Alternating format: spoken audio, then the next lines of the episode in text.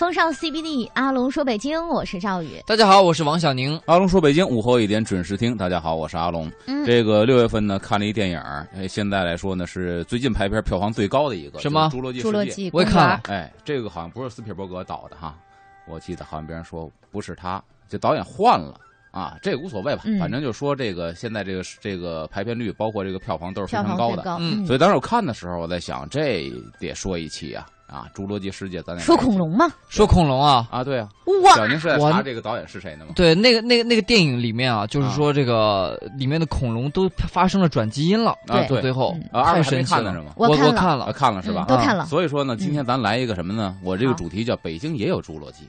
啊？哦。北京的侏罗纪呢，当然不是说时空跨越回侏罗纪，嗯。而是说啊。北京能看到侏罗纪的生物的化石标本的，啊。起码两个地方哦，一个是动物园对面啊，不是动物园，动物园对面有一个古生物博物馆。嗯，那个去的人比较少，但我还真是去过很多次，值得一去。嗯。那里边呢，除了有古生物的化石之外，他还专门弄了一个像考古发掘现场的那么一个东西，嗯。可以隔着这个透明玻璃现场看那些个科考人员在地下去扫和挖掘这个哦恐龙的化石。啊但当然这是事先买好的啊。然后呢嗯，还有一个就是天桥附近的北京自然博物馆，那对里的这个古生物的，包括恐龙化石也非常的多那。好像有个最大的恐龙模型吧，那不是模型，那是化石石，哦对对对，真的，啊，当然是真的了。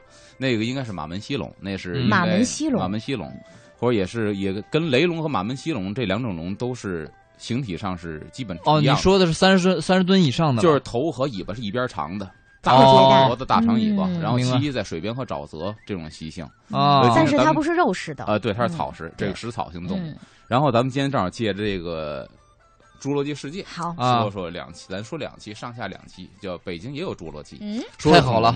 哎，咱们刚才说呢，开篇的时候，侏罗纪公园引申的是什么呢？是人类因为自己的贪欲，啊想去博得大家的眼球，于是乎呢，弄了一个转基因的或者杂交的一个恐龙。啊，对这个恐龙叫做什么呢？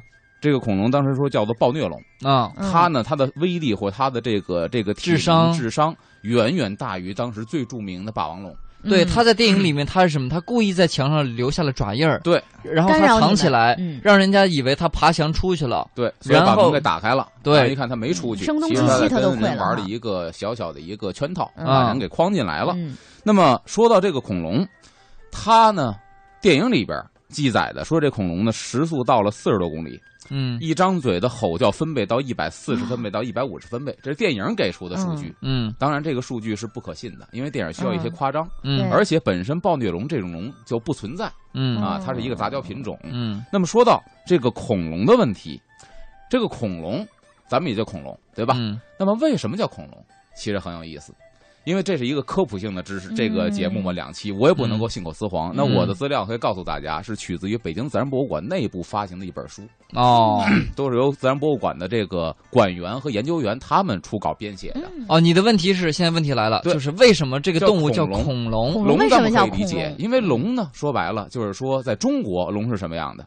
龙是紫禁城那个样子的，对吧？嗯上面盘着那个龙。当然，在西方人眼里，这个龙的样子喷火，嗯更像咱们现在看到的恐龙。嗯但从科学上讲呢，这倒也有道理。为什么呢？恐龙和蜥蜴它属于是近亲，嗯蜥蜴在中国呢又叫四脚蛇，嗯这个龙呢又是蛇、蜥蜴和种种的一个杂交的化身。嗯所以说它们是同一同宗，这倒是不为过嗯啊。叫龙我们可以理解，为什么叫恐龙？这很有意思。因为很恐怖。对，对 恐怖的恐吗？所以说呢，这是什么时候呢？嗯。恐龙是中生代的一个爬行动物，嗯。说是一八四一年一个英国的科学家嗯。给它命名的这个动物叫恐龙，嗯。意思是呢恐怖的蜥蜴，哦。因为也说它跟蜥蜴属于是同一种类的爬行动啊，物属于是一家子。一看化石，那个一光那个大板牙就就恨不得就嗯就跟一扇门似的，哎吓死人了。那么 这个恐龙基本是六千五百万年前就已经灭绝了，嗯就是白垩纪白垩纪。嗯那么说到这个侏罗纪世界，嗯它呢是以这个侏罗纪为这么一个代表的一个嗯时间段。嗯，那么恐龙到底生活在哪个时间段？其实这也是一个很有意思的事儿。哦，侏罗纪是肯定有恐龙的对，嗯啊，那么到底是哪个呢？一般科学家都会说到，说它生活在中生代，嗯，这就存在一个问题了，说中生代到底一个是一个什么代？时间是吧？哎，对，时间从。时间上来讲，其实，在地球形成的四十多亿年，嗯呃，科学家呢把这个漫长的时间段给结成了几个代。嗯其实这几个代非常的好记，嗯，大家记住一个词儿叫太原古中生。太原古太原就是一地名嘛，嗯但是不是那个太原，太呢是太古，嗯太古代，嗯远古代，嗯，太元，古中生呢，古生代原是那个就是元朝 那个原始的元啊，原始的元原始的元啊嗯啊，太原，元啊嗯然后古呢是古生代，嗯中呢是中生代，嗯生呢是新生代，嗯太元古中生，嗯，其实就这几个代。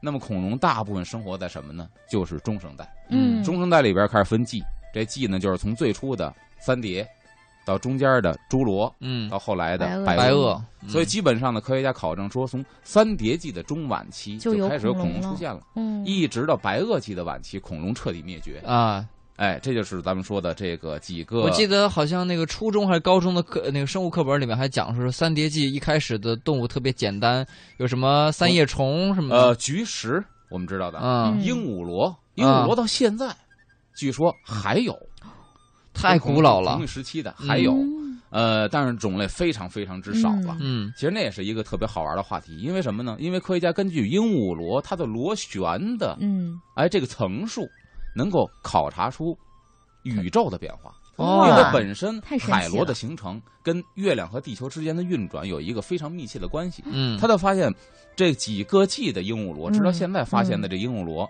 就像它那个鹦鹉螺跟那个树年轮一样，歘一圈一圈的，这个层数越来越少，越来越少。嗯得出的结论是什么呢？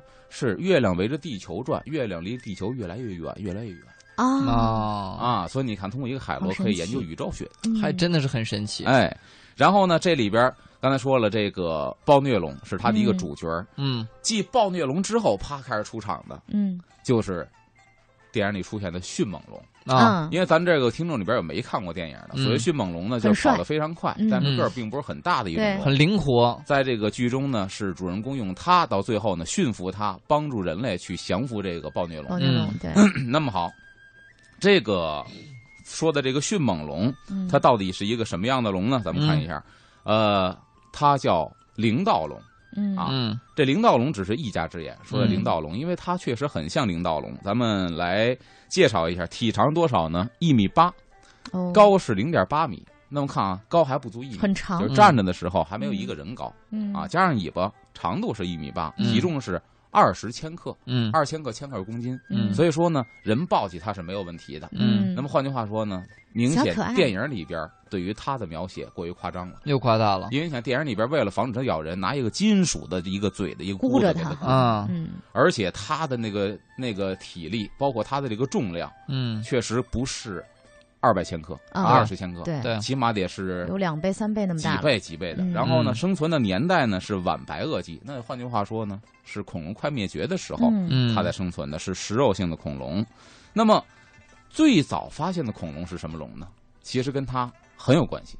嗯。啊，就是咱们人类最早发现的恐龙。说古生物学家一般认为呢，始盗龙是目前人类发现最早的恐龙。嗯。到刚才说的是灵盗龙，其不是实始盗史泰龙。不是史泰龙，始盗龙、嗯灵盗龙这两种龙的形体几乎是一样。一样，但是就是始盗龙，就是说比它要更年代更久远、更古老一些。嗯，它是人类目前发现最早的这个恐龙，产自哪儿呢？是阿根廷，在哦。阿根廷发现的，是哦晚三叠纪地层当中一个小型的原始恐龙，而且始盗龙呢体长是一米左右，那么看跟灵盗龙基本比。较小，对，嗯嗯，然后头骨长是十二厘米，后肢粗壮，前肢短小，是以捕猎食肉为主的一种恐龙。嗯这就是咱们说的，其实最早发现的恐龙。嗯那么好，其实侏罗纪公园出场的第二个恐龙，咱发现是整个侏罗纪公园这部电影里所有恐龙的老祖宗，嗯它是人类发现的第一个恐龙。迅猛龙，哎，嗯，但是呢，咱只说它是人类发现的最早的恐龙。嗯，但在还有你没发现恐龙大家族当中，嗯。它是不是辈分最高呢？这就不一定。不一定了嗯对，哎，所以说呢，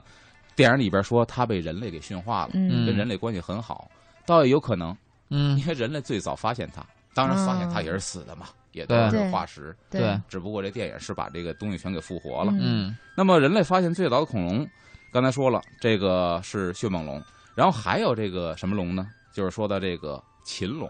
嗯禽龙也是人类发现比较早的，是一八二二年，当时一个英国的夫妇在一个公路旁的岩石发现了一个嗯大型恐龙的这么一化石，嗯骨骼很奇特。为什么叫禽龙呢？说这种龙呢，又像鸟，嗯但是一看呢又不是鸟，又像爬行动物，嗯，就介乎于鸟跟爬行动物之间的这么一种就就像蝙蝠一样那种感觉。有点这种感觉。翼龙啊那种感觉？呃，所以有点像翼龙的感觉，嗯但是翼龙到底是不是龙呢？咱们以后慢慢再说、嗯啊，嗯不能一个全刨底。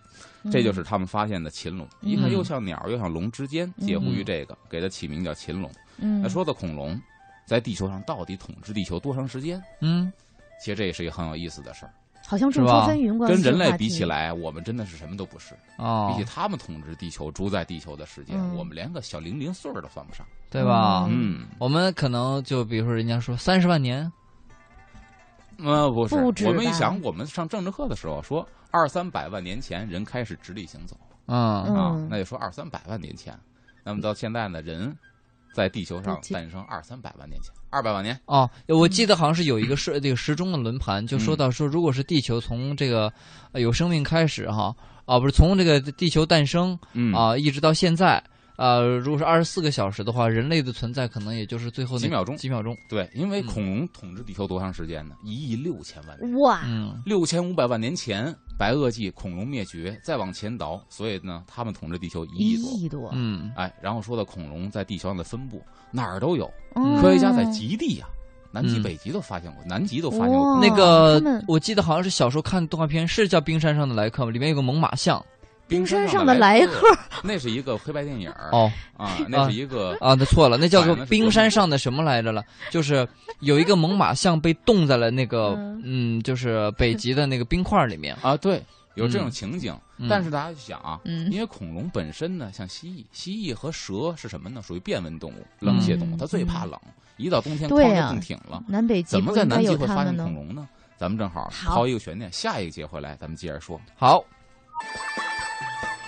风尚 CBD，阿龙说北京，欢迎回来，我是赵宇。大家好，我是王小宁各。位好，我是阿龙。刚才说到这恐龙的足迹，或者说恐龙化石遍及到整个的全世界。嗯说南极也发现过恐龙化石，嗯但是恐龙又是一种变温的冷血动物。嗯，当然，这些现在科学家一个很争论的事情，嗯为什么呢？说这个电影里边说这个暴虐龙啊，嗯是可以变自己体温的，对，这是一个高科技。嗯其实这在科学上来讲，这不是高科技，嗯它本身是变温冷血动物。？嗯但是呢，确实有科学家提出一个更大胆的一个推测，嗯也是有理有据的推测，说恐龙本身就不是冷血动物，是热血恒温动物，跟人是一样的嗯啊。它有它种种的这个证据理由推测或者证据。嗯这么着，咱们明天还有下集呢，嗯那就勾着大家不说。嗯那为什么是一恒温动物呢？人家是有道理的。嗯然后说到说啊，咱们普遍认为它是冷血动物，嗯冷血动物最怕什么？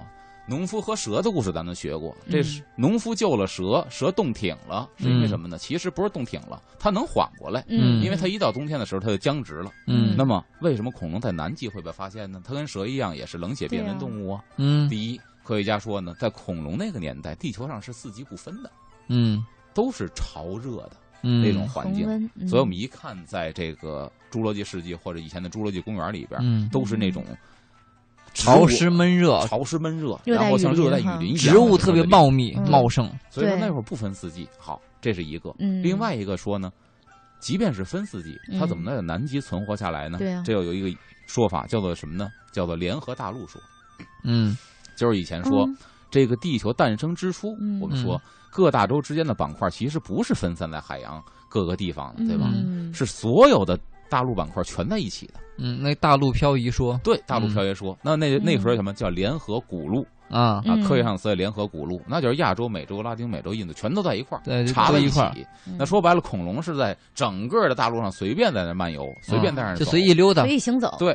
所以说呢，这科学家说什么呢？说由于大陆漂移，嗯。这个地球上的大陆曾几度联合，几度分离，嗯。就是板块之间咵插一块了，咵又分开了，嗯。又插一块又分开，嗯。有这么几番那么恐龙时代呢，早期的联合到目前为止最后一次，也就是说，这大陆查在一起，嗯。在恐龙生存那个年代是最后一次，然后再分散开，就再也没有查在一起了。嗯。但科学家认为呢，在 N 多 N 多年之后，它可能还会再查在一起，啊，但是现在还没有这个迹象。嗯，但是恐龙生活那个年代查在一起，嗯，然后恐龙啪啪啪死了，嗯。全死在大陆上了。嗯。死在大陆上之后呢，慢慢的漂移，说白了跟这尸体坐船一样，嗯。这块儿呢漂到南极了，嗯。那片儿呢漂到亚洲了。嗯。大家分离开之后，说白了，咱们简单的说，可能当时恐龙啊是扎堆儿死的，但是呢，大陆漂移开了，就把各个的化石的尸首给带的哪儿哪儿都是。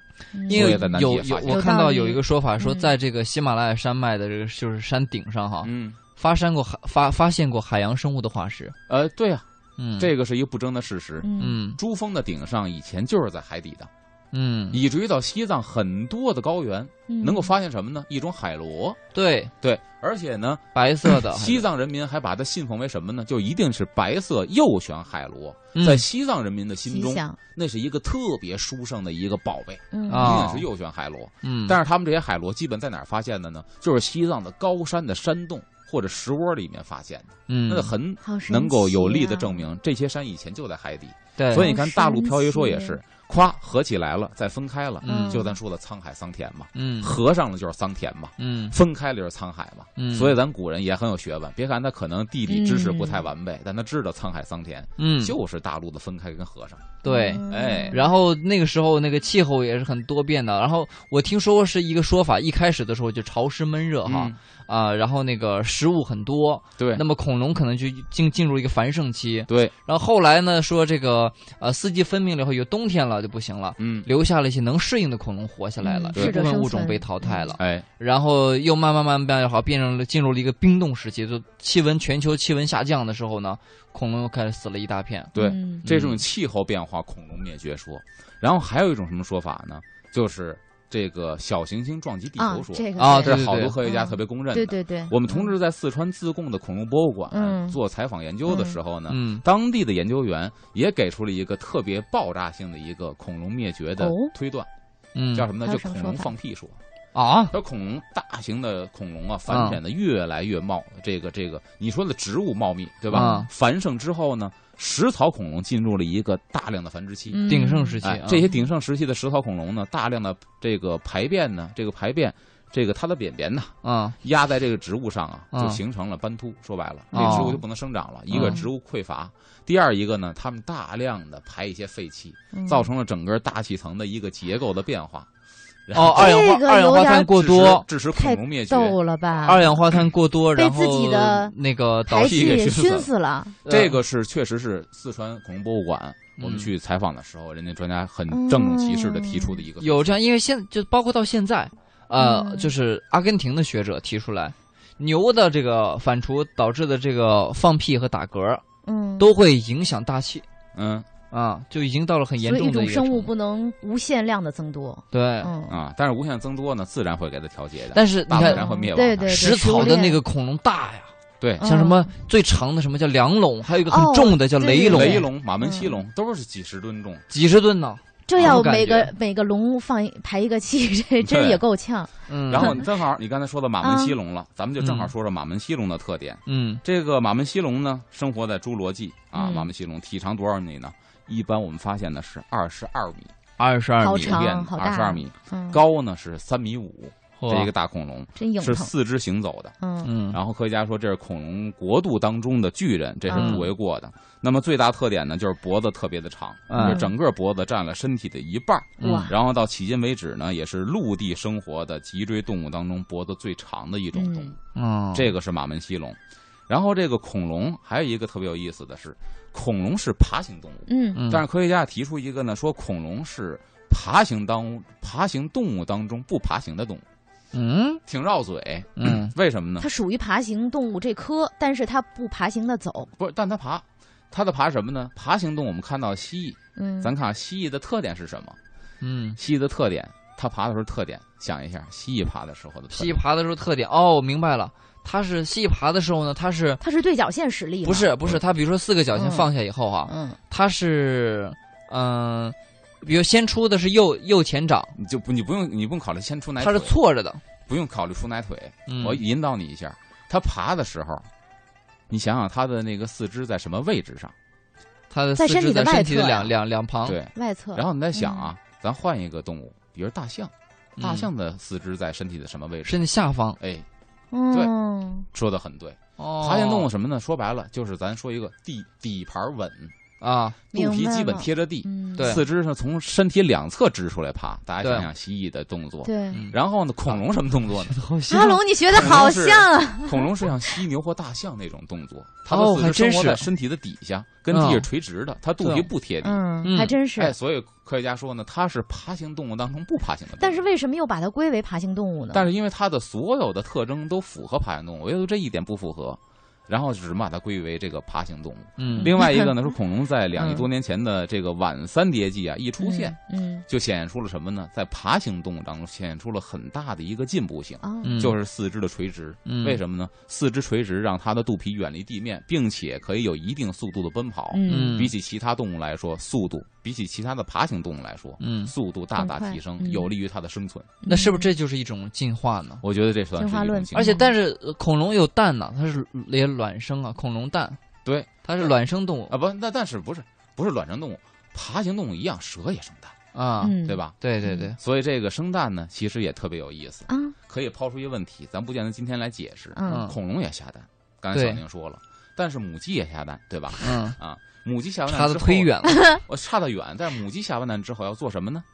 孵蛋恐龙孵蛋吗？不孵，不孵蛋？恐龙为什么不孵蛋呢？你想一下，它也下蛋，哦，它为什么不孵啊？你有道理吗？说它不孵蛋，是不是因为天气热呀？不不用孵啊？不用孵是吗？嗯好，咱留着这个悬念，咱往后再说，好，好好不好？然后呢，还有很多恐龙在这个《恐龙世界》这部电影里出现，嗯。比方说咱们都知道的剑龙，啊，嗯，身上夸夸长了好多大剑对。板，嗯，嗯，一身的刺儿。这剑龙也很凶猛，也是吃肉的，不是吃肉的。那个不是吃肉的，对，剑龙食草，剑龙是食草它，才会有保，哦。它才有保护。食肉的都是用牙齿的，样子像吃肉，用牙齿和爪子。但凡是身上有刺儿的，都基本上要么杂食，要么食草，哎，哦。那，小宁刚才说到了，那个剑板是用来干嘛的呢？实际上防御的。好，你刚才说的第一个问题对了，嗯，剑龙不是食肉的。嗯第二个问题你再琢磨琢磨，那个剑板真的是用来防御的吗？我觉得是它掌握平衡的，它还有什么其他的主要功能没有？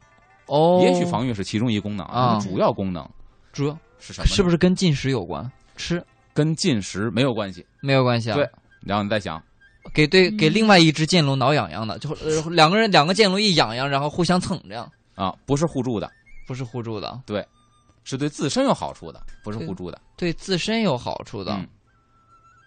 嗯，呃，啊，长长掌，握平衡也不是，掌握平衡不是，磨爪子用。一般动物掌握平衡靠尾巴。嗯，嗯，键板这个键板有什么感受温度变化的，哦，它是什么呢？它是测风速用的，它风吹那个板子它倒啊，它倒的歪，它的歪的多，它风速就大呀。哎，你还别说，你这种刚才赵宇说对了啊，但是你啊这个猜测呢，咱我不能说是无稽说对了之谈。啊，感受为什么呢温度变化？，我当时上学的时候，在动物园对面那古生物博物馆，嗯跟人研究员聊天人家老爷子特别喜欢跟学生聊天儿，因为那会儿学生嘛，正式上学的时候，嗯基础知识特别扎实。嗯哎，你跟他说什么，他都知道、嗯啊，所以他愿意跟我们聊天儿。嗯有一个龙的一个头上就是有一个犄角，嗯然后呢，这个老先生说这个犄角干嘛的呢？我们也猜是防御的。他说这是一种什么呢？就是也会在水里游，嗯然后也会在陆地上走的一种古生物。嗯，它的这个是干嘛的呢？它说白了，在水里边测这水流的，嗯，也是看哦有没有自己的食物来，或者没有敌人来测水流的。嗯所以你说测风向、测风速不是无稽之谈，只不哦过它没有发生在剑龙身上。嗯哦啊，这个剑板干嘛的呢？我们看自然博物馆，人家内部的嗯资料是怎么写的呢？嗯说剑龙是侏罗纪的代表，这是一类身披骨板的恐龙。嗯，那么它们的背上呢，长了许多的剑板。根据剑板的形状，人们推测剑板是用来防御的武器。嗯你看，其实很多人跟小宁一样，嗯。说是防御的武器，嗯。但是后来人们呢，在剑板的化石上发现了很多血管的痕迹，那么说明它是有这个感觉的。哦，毛细血管。那就可能你要防御的话呢，可能这东西戳着疼。对，不像人指甲，剪嗯指甲不疼，它可能脚那疼。嗯。那么后来科学家说什么呢？血管如此丰富，估计不是当做武器。嗯。于是人们推测这些剑板，当然人们推测嗯。也只是推测，剑板是用来调节体温而用，嗯。哦，拿这个去散热、嗯。还调节体温。还真是啊。皮厚。对，肉糙，哎，这是 保湿底盘又低。啊哎，真的又没有空调。啊，好热。嗯。所以这是刚才说的剑龙。然后呢，这里边还出现了一个嗯。特别有意思的龙，这个龙呢，应该说比这个霸王龙，就是咱说的嗯。暴君龙嗯。还要厉害。哦。但是，这个龙很可爱，长得样子很可爱，小巧玲珑，是飞的那个吗？不是飞的，是地下走的。这个在《侏罗纪世界》里边，这电影里没有出现，嗯，当然在这个历史上哦，在古生物学上有这个龙的，嗯可以给大家透露一点，嗯勾起大家的兴致。它呢非常的矮，说白了，可能小宁站那都比它高，嗯，但是它的出现可能让霸王龙看了都害怕，就是这么一种龙，小而强大，电影里并没有出现。咱们下节回来好给大家介绍。我们听听小而强大、很厉害的龙。风尚 CBD，阿龙说北京，我是赵宇。大家好，我是王小宁。各位好，我是阿龙。咱们今天说呢是这个北京也有侏罗纪，说的是自然博物馆。咱们一边逛一边呢结合这个现在热映的电影《恐龙世界》来说说侏罗纪世界来说说恐龙。嗯，刚才引到哪儿了？该出到这个暴龙了，嗯就是小而强大的一种。对霸王龙，说完霸王龙都已经胆寒的一种龙。嗯，那么咱们先介绍一下霸王龙好，有多么的厉害。说这个霸王龙呢，也叫暴君蜥蜴，体长是十米到十四米之间。嗯嗯，然后呢，臀高是五点五米，体重大约是十吨的这么一个龙，嗯生活在晚白垩纪。那么这个暴龙呢，是由布朗在一九零二年命名的，到现在呢已经是一百一十三年了，嗯它得名一百一十三年了。嗯这暴龙被发现之后啊，就成为了终生在陆地上的这个霸主。嗯，啊，而且说它嘴里呢长了六十颗二十厘米的大牙，这咬合力呢最大已经到过了五吨。所以说，哇，确实，它作为霸主，名不虚当之无传。愧哈。现在就是咬合力世界第一的，我没记错，应该是叫尼罗鳄，哎尼罗河的那个大鳄鱼，对，它是多少吨？它就好像比较小了，跟这个恐龙比起来法比啊，没法比大巫。小巫见大巫了。其实这个东西呢，好多咬合力特别惊人的。说一个题外话，比方说我们经常能见到的，嗯，我不知道是不是非法的啊，就好多这个嗯市场卖的鳄龟，嗯大家有没有见过鳄龟？对，哦，那个乌龟也那个咬合力鳄龟的，它为什么叫特别鳄龟呢？它确实那个龟板啊，像鳄鱼一样，有嗯一些小刺儿，对，嗯那龟板。哦大的鳄龟啊，咱就不多说吧。能到一尺的鳄龟，我嗯亲眼见到，嗯什么样呢？就是一尺的鳄龟张开嘴之后喂食儿，然后呢，人拿人逗它，嗯拿什么逗它呢？拿墩布瓣儿逗它，嗯，咔的一嘴，咬折了。墩布瓣儿折了。嗯，这是电视台看鳄龟过那个。一尺多你想，这才一尺多，鳄鱼得什么样？霸王龙得什么样？哇，所以它确不可实是当时想象的霸主当时没有人敢招它。啊。嗯那么在里边有一个情节，就是什么呢？到最后不是引出霸王龙跟那个暴虐龙去斗去吗？他拿一个燃烧棒，嗯，就一个信号弹似的，嗯。哇，就吸引他过来。嗯。其实这个呢是一个错误，因为他的视力基本就没有，嗯。就是他一到晚上基本就睁眼瞎，他视力很弱，他基本靠嗅觉去嗯。捕猎。所以说你拿一个信号弹明晃晃的招他，他不见得还不如拿一大块肉。呢。对对对。然后说到这个霸王龙，刚才介绍了它是多么的厉害。嗯那么说这个到了白垩纪呢，其实很多的侏罗纪的大型的这个犀角类的恐龙都已经灭绝了。恐嗯龙分很很多类，嗯后来查有犀角类的，说它脚的样子，还有这个鸟臀类的。嗯，所以鸟臀类呢，就是它这个屁股这个嗯盆骨，嗯特别像鸟的盆骨，基本上属于是同样的，所以管它嗯鸟臀类。里边有一个情节，嗯所以呢也有问题，嗯就是不知道二位记得不记得？他们发现哇，这个暴虐龙跑出来之后，在一片开阔的大草地的湖边上，发现了死了一群的马门溪龙，嗯，也可以说是雷龙吧，反正嗯同样的一个体型那种大龙死在那儿了。嗯一看身上全有伤痕，被嗯这个暴虐龙给咬的咬了。那么这个情节，我们说只能发生在电影的世界里，为什么？不会发生在真实的历史中。嗯，为什么？能猜出为什么？因为它就是霸王龙去咬的这个动物啊，就如果太大的话哈，嗯暴虐龙去咬的话呢，它它因为身高的问题咬不到要害的地方，嗯，嗯，所以它基本上会放弃攻击这种体型过于庞大的动物。哦，这是你说的这个理由是吧？嗯在生物学上，这个理由是站得住脚的。比方说，狮子也不会轻易袭击大象，他觉得那是徒劳的。对对呀，你咬不着脖子，对，除非是狮群，嗯，有可能会围攻一头大象。嗯。一般的狮子单兵作战，它也不选大象，又费体力，又不见得会成功。是。嗯哎，那么真实的事情是什么样的呢？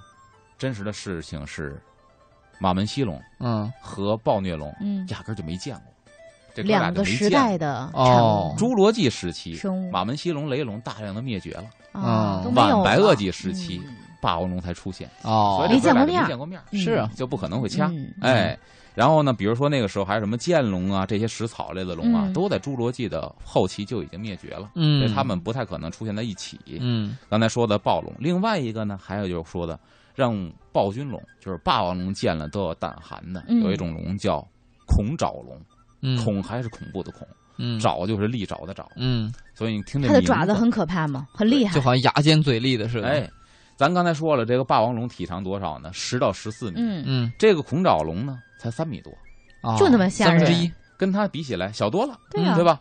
呃，它呢说什么呢？第二个直指脚趾头啊，嗯的第二个指头是什么呢？是镰刀状的，十二厘米大镰刀。带一带一大刀子，对，它那指甲长得跟镰刀一样，十二厘米长的一个小而灵活。那那我哇我试想一下，一下，嗯，它有没有可能说一群出现，然后哗就跳上他身上几个，那镰刀歘就勾在肉里了这，食人龙啊，就开始咬。这个我看在这个资料里呢，袭击，还不用集体袭击，单兵作战，一个就行大龙都就够呛。对他两把刀啊，甩不开是吗都是啊，爬到背上扎进去甩不甩不开了。而且他的咬合力也很大。所以说它呢，哦。别看个头小，基本上在那个时代，霸王龙见着它能躲也就躲了，就避免这种短兵相接，它也不会占便宜。说白了。啊，你说这恐龙世界就这么有意思。嗯，然后咱们下边接着说，说这恐龙啊，嗯，刚才说到了这个剑龙的这个背板是为了调节温度的，嗯。那为什么恐龙很多会长刺、长角？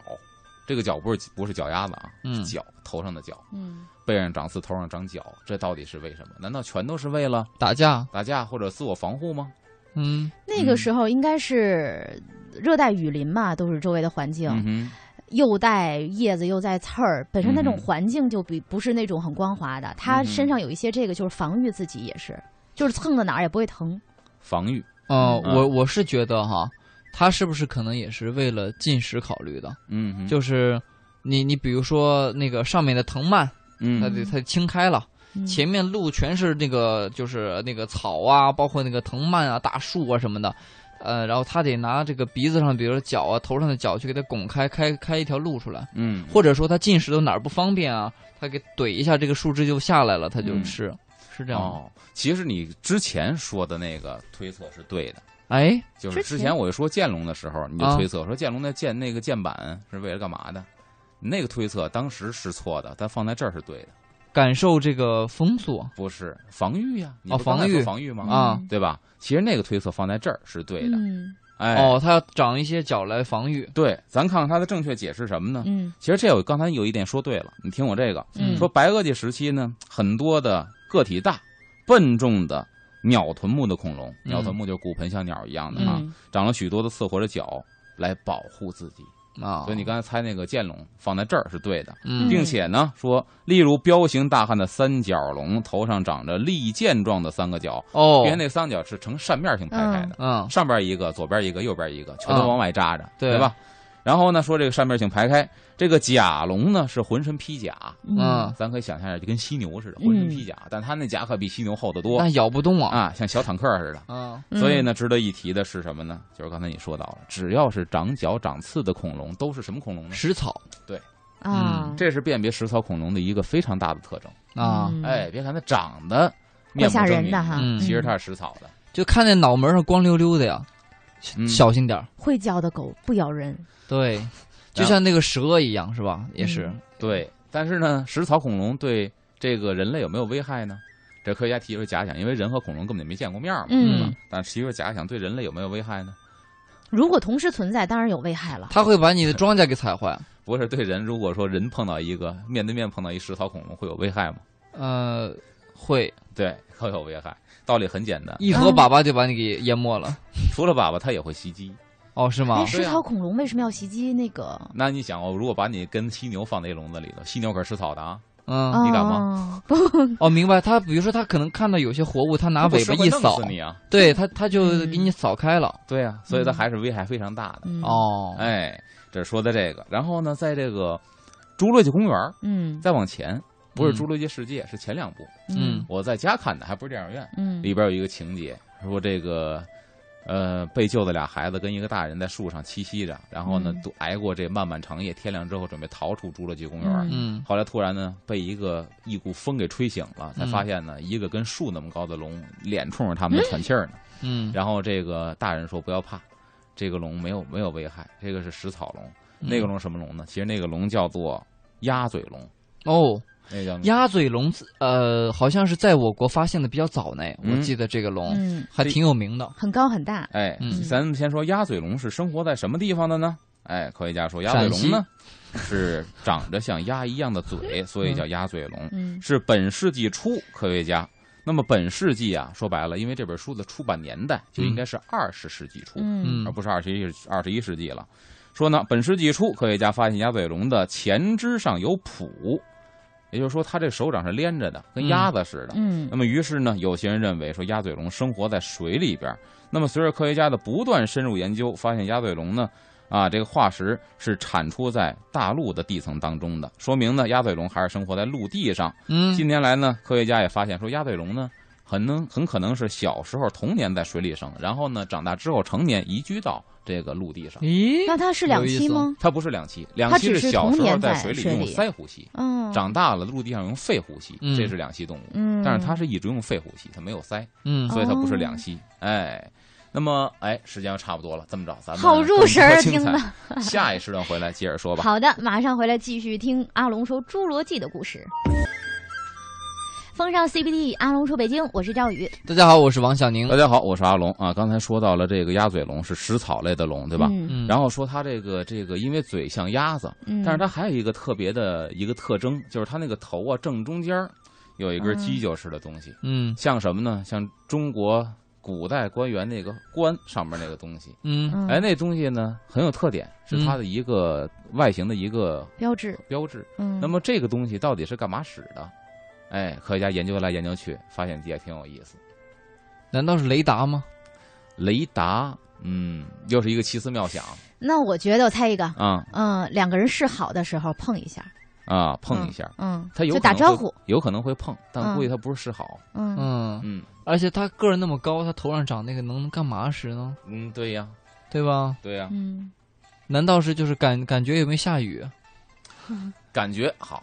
咱们接着看啊，嗯科学家是怎么分析的？嗯说这个鸭嘴龙家族当中呢，嗯有很多成员头上长了嗯各种各样的这个顶饰，嗯对于顶饰用途，恐龙专家有着不同的看法，嗯所以二位猜测不一样，很能理解。哦，科学家研究出来的结果全都不一样。很多可能哎嗯有人认为呢，顶饰是互相攻击的武器，嗯那就跟牛鸡就一样。碰的时候是打架呢，对，所以嗯不说照理说，是示好，互相碰撞不是示好，嗯它是打架，打架有这可能。嗯有人认为呢，顶饰啊，这个呢，就像刚才赵宇说的，嗯小时候在这个水里边呼吸，我说他没有鳃，嗯，他在水里怎么呼吸呢？靠它，对，靠它嗯怎么说呢？他是说在水中顶是可以储存空气之用，就说白了，那是一个气囊，嗯可以在水里边。那大概多长啊？就是说你说那个顶式的那个，那个顶式啊，大概那大概有多少顶饰跟它的说白了，就是跟脸差不多一边长，有储那也储存不了多少空啊，对，气啊所以，它不能所以你不能潜到很很深的海底。对，嗯，我觉得第二种说法不靠谱。嗯，嗯当然这也是科学家研究出来的。嗯，然后我我有一个新的想法，呃，就顶饰啊，很有啊可能是用来求偶的，怎么求啊？就是别顶子这长得大，长得好看，这就是这个就是他求偶的可能性就高。但这有一个问题是什么呢？嗯除非是公的长，母的不长。比如孔雀，啊只有公的开屏，母的不开屏，啊你才能看谁的屏开的好来求偶。这公母都长，如果公母都长，这不是求偶的特点了，嗯哦，对？吧？嗯哎，然后有人认为呢，说顶视还是什么呢？是嗯鼻腔的一个构造。哦呼吸呢？嗯，那么就说明它可能就像是那个潜水员带那个呼吸管一样，嗯，啊，只能在浮潜的时候有用用到这个呼吸管，可能有用，对吧？嗯也有人认为呢，顶视是一种嗅觉器官。那说白了，它闻味儿似的。它长仨鼻子眼儿，嗯多出一口气儿，脑袋上还是鼻子眼儿嗯啊。总之呢，顶饰啊，这个是个谜团。嗯只能在更多的对化石研究的过程当中啊揭开这个谜团。所以说白了，嗯，这鼎是干嘛的？到现在来说，没有一个确定，的。好想再嗯孵出来一个小恐龙，看看到底是拿这个鼎是拿来干嘛的呀？然后小的时候我们经常看那个科幻的那个就是读物嘛，嗯，对少年读物，恐龙蛋说那个恐龙蛋啊，捡到了一个恐龙蛋，中间还湿湿的，嗯啊，里边是软和的。里面还软和的，然后通过那个提取了一个基因时候培养出来了一个恐龙，还是怎么着的？好多书里面都这么写，。但你看，其实《侏罗纪公园》包括现在《侏罗纪世界》嗯。这几部电影，不都是这个开头吗？嗯。就是通过那个提取基因，然后繁殖出恐龙。嗯。就在那一大动物园里边，拿这个卖票让大家开眼，嗯。前边是接待游客，后边是科研部门，嗯。然后到最后就是完全失去了人类的控制，嗯。在不可控的范围之内成了灾难，对。然后灭绝这一切，这不是嗯。他所有的套路吗？对，哎，这阿龙也可以当导演了说他这几部的套路，其实我觉得它更多的什么呢？我们看的更多是刺激。啊！对其实套路对你到最后都知道，包括这部《侏罗纪世界》开篇的时候视觉上的你就知道刺激，后边一定会失控的。嗯对，啊，但是你会有视觉上的刺激，因为毕竟你没见过恐龙，嗯，你更不可能见到人和恐龙在一起是什么样子的。是对，它满足这你满足你。哎，我问一句啊，阿龙，嗯我忘了从水里最后